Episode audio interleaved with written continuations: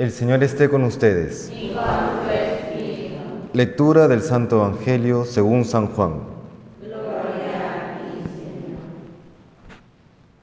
Cuando Jesús acabó de lavar los pies a sus discípulos, les dijo, Os aseguro, el criado no es más que su amo, ni el enviado es más que el que lo envía.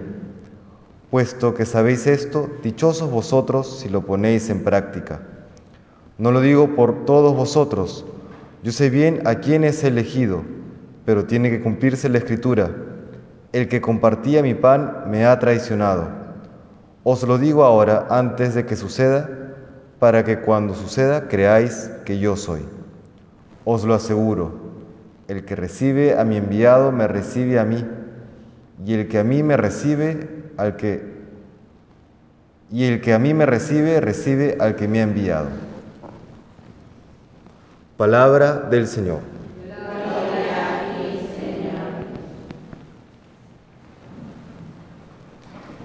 Celebramos hoy la memoria de Santa Catalina de Siena. Solamente quería destacar un punto de ella para luego pasar al Evangelio. Como sabemos, ella vivió en la época conocida como el destierro de Aviñón, en la que el Papa, eh, que debía vivir en Roma, se había alejado por un tema de seguridad personal, había mucho conflicto eh, en, Italia, había rechazo a la iglesia, él se muda a Francia. Y es gracias a los escritos de Santa Catalina que el Santo Padre reacciona y decide volver a Roma. Cumpliéndose de esta manera eh, el ministerio o la vocación al ministerio petrino. ¿no?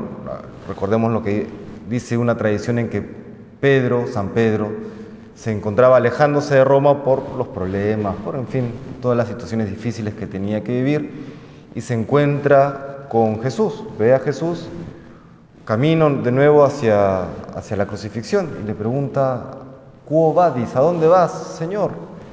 Bueno, a Roma a padecer de nuevo por ustedes, ¿no?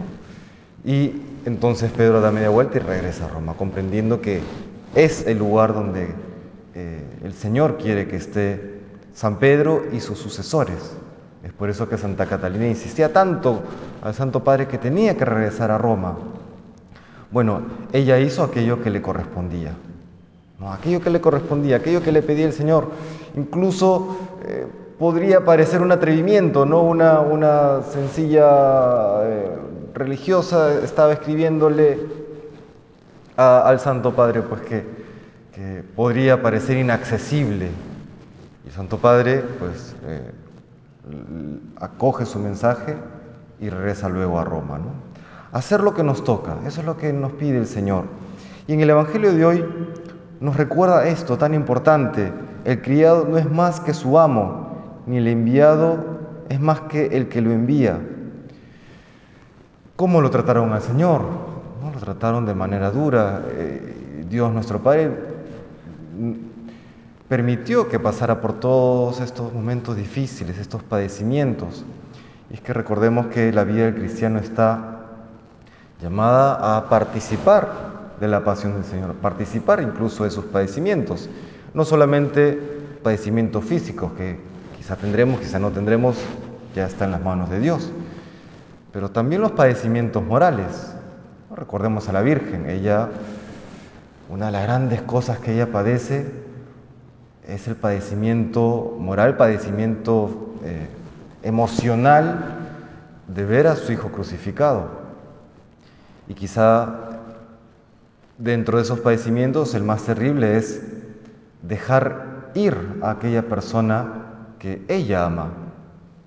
Me comentaba eh, en estos días una persona que por amor a Dios y por amor a una persona había tenido que tomar distancia, porque se daba cuenta que era una relación no conveniente.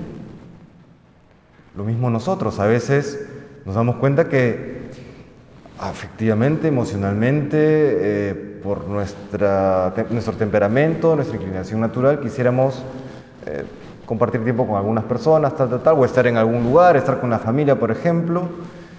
Pero sabemos que Dios nos pide otra cosa. Dios nos pide estar en nuestro puesto, ahí en pie de batalla. Y entonces recordar a la Virgen. Recordar que ella no se dejó llevar por sus emociones, por su sensibilidad, por su afectividad, sino más bien que ella estuvo ahí donde el Señor le pedía. Igual todos nosotros, a veces esos padecimientos en el alma terminan siendo mucho más difíciles. Pero recordemos que el Señor nos pide, nos pide hoy estar aquí.